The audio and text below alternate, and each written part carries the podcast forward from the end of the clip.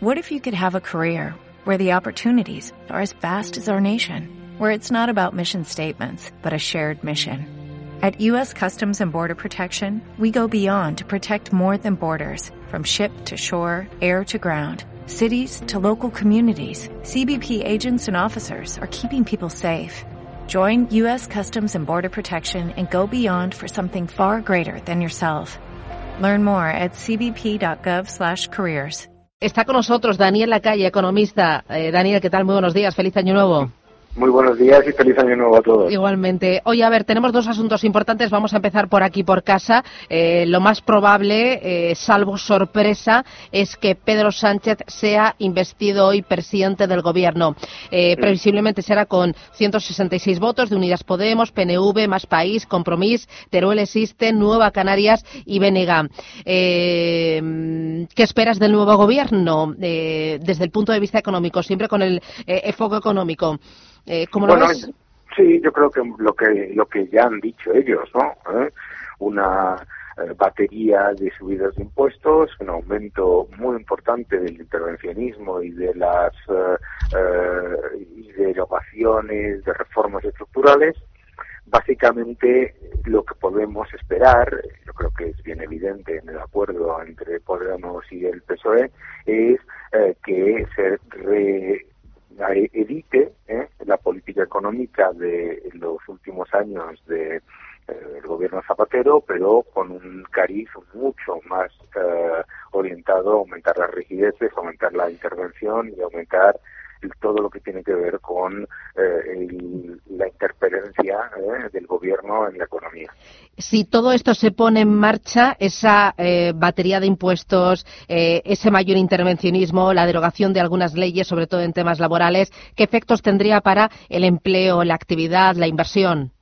Bueno, yo creo que cualquier persona que nos esté escuchando tenga la opinión que tenga sobre esta coalición, lo primero que haría es si tiene que tomar decisiones de inversión o que tiene que tomar decisiones de contratación es ralentizarlas y desde luego parar y esperar para ver si ese efecto es positivo. Y desde luego, pues eh, claramente yo no lo veo, yo no veo ninguna, ningún elemento positivo. Se han obcecado en la reforma laboral como una especie de elemento absolutamente negativo. Eh, parece que es que se olviden de las eh, tres reformas laborales anteriores de los gobiernos socialistas. Eh, por otro lado, se han obcecado en pensar que como se crea empleos introduciendo todavía mayores escollos a la contratación, subiendo impuestos a la contratación y al, y al trabajo, que son los grandes escollos que tiene España, ¿no? Entonces, a mí me parece que no son medidas positivas para el crecimiento, no son medidas positivas para la inversión y que eh, incluso si queremos tomar digamos, más positiva, pues desde luego son medidas que no fortalecen la capacidad de crecimiento potencial de la economía, sino que simplemente eh, esperan que la economía española tire por eh, vientos de cola y que eso permita que el efecto dañino que ellos mismos reconocen sobre la inversión y sobre el empleo sea menor. ¿Y esto lo va a permitir Bruselas? Claro. Porque a mí me da la sensación de que eh, todos tenemos la esperanza de que Bruselas está ahí y no va a permitir ninguna barbaridad.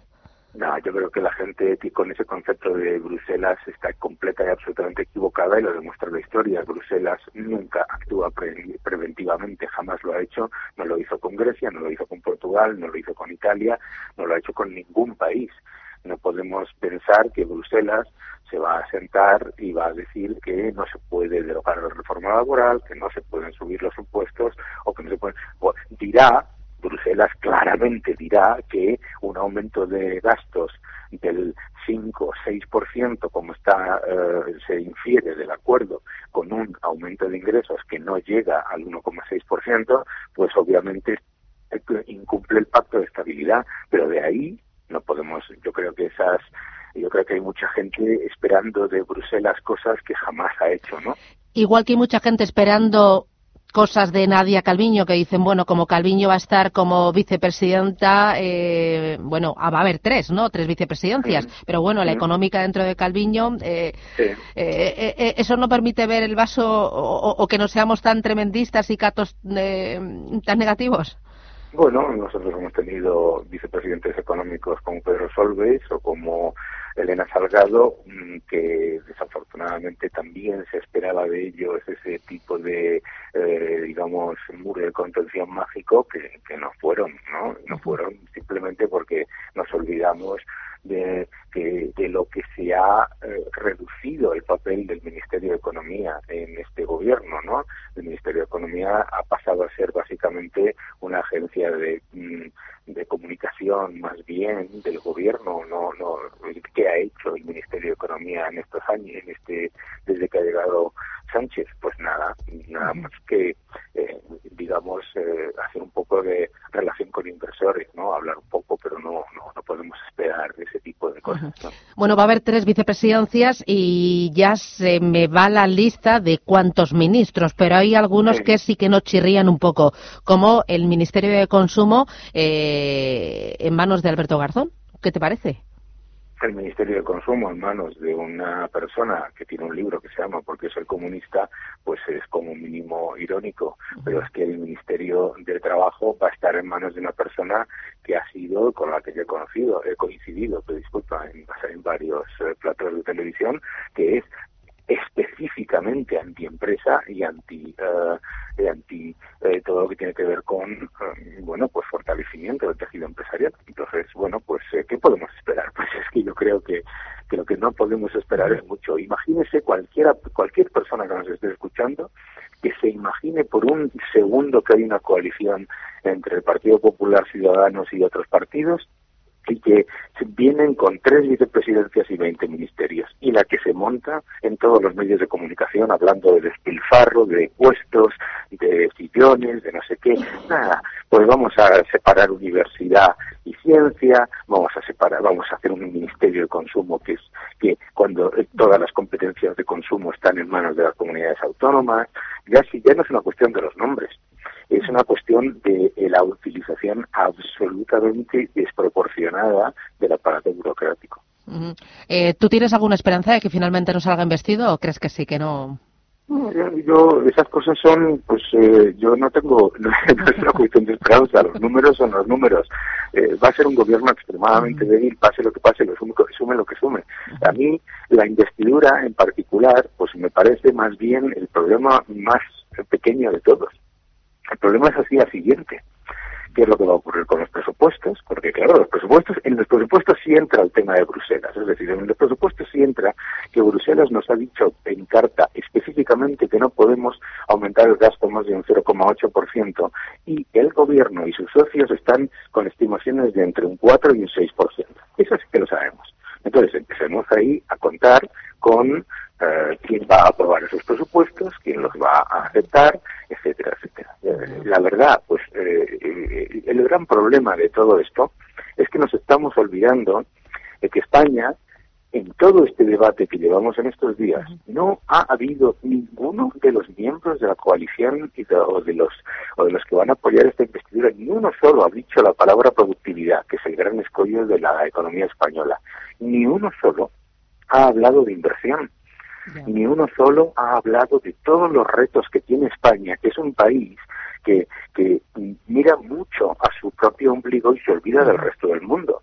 Y estaban hablando aquí de unas cifras de, de recaudación por impuestos, por subida de impuestos en todos lados, mientras tenemos a una hora de viaje en Portugal a un gobierno de coalición de izquierdas que ha sido serio y que lo que ha hecho ha sido una fiscalidad atractiva, fortalecer la inversión, reducir el gasto público, han hecho exactamente lo contrario. Entonces el problema que tenemos ahora mismo es la ideologización absoluta del, eh, del Parlamento en el que se ha hablado de todo tipo de cosas peregrinas, excepto de lo que le importa a los ciudadanos, que es que el año pasado prácticamente no se redujo el paro, menos de, menos de 39.000 personas, que el año pasado se crearon 180.000 puestos de trabajo menos que en el año anterior, que el año pasado hemos, con todos los vientos de cola, bajos precios del petróleo, mejora de bajos tipos de interés y todo, crecimos, vamos a crecer alrededor del 1,9% en vez de el 2,2% como se esperaba a principios de año,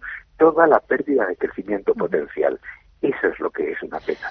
Bueno, eh, hemos llamado a la calle para hablar de este, de este escenario y de lo que se presenta para España a partir de ahora, pero eh, en la calle tú eres un gran especialista en temas de materias primas, has estudiado y has trabajado durante largo tiempo eh, pegado a las pantallas de las materias primas del crudo. Esta tensión entre Estados Unidos e Irán, ¿qué lectura haces y, cuánto puede afectar a la economía española y al crudo lo que está pasando en esta zona del mundo? Bueno, una subida del precio del petróleo de 10, 12 dólares el barril eh, no es un problema porque el precio del petróleo sigue siendo bajo y sobre todo, y esto es lo que no parece entender la gente, los márgenes de refino están bajando. Entonces, el efecto sobre los bolsillos de los ciudadanos medios es bastante eh, contenido. Eso es lo primero, ¿no?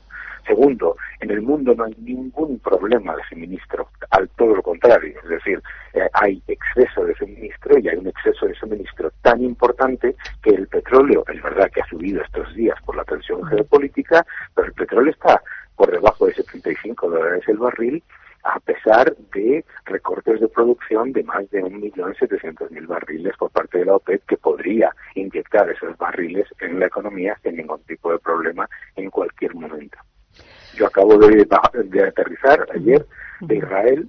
Eh, la tensión geopolítica en Tel Aviv, en Israel, es bastante baja, bastante baja. Y yo creo que lo que tenemos que ser conscientes es que las tensiones entre Irán y el resto de los países de la OPEP y Estados Unidos, las tensiones entre Irán no son solamente con Estados Unidos, las tensiones de, Irán son también con el resto de los países de la OPEP, con, Arabia Saudí, con muchos países. Es decir, no, no vayamos a pensar que aquí hay una unión en los, entre los países eh, árabes, ¿verdad?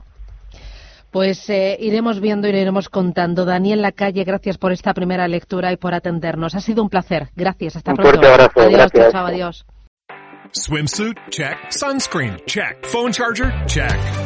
Don't forget to pack the 5-Hour Energy. It fits great in a pocket or carry-on, and the alert feeling will help you arrive ready for anything. Now get 20% off when you use code 5HE Travel at 5hourenergy.com. Expires April 30th. One-time use only. Not valid with other discounts. Remember, visit 5hourenergy.com and use code 5HE Travel to save 20%.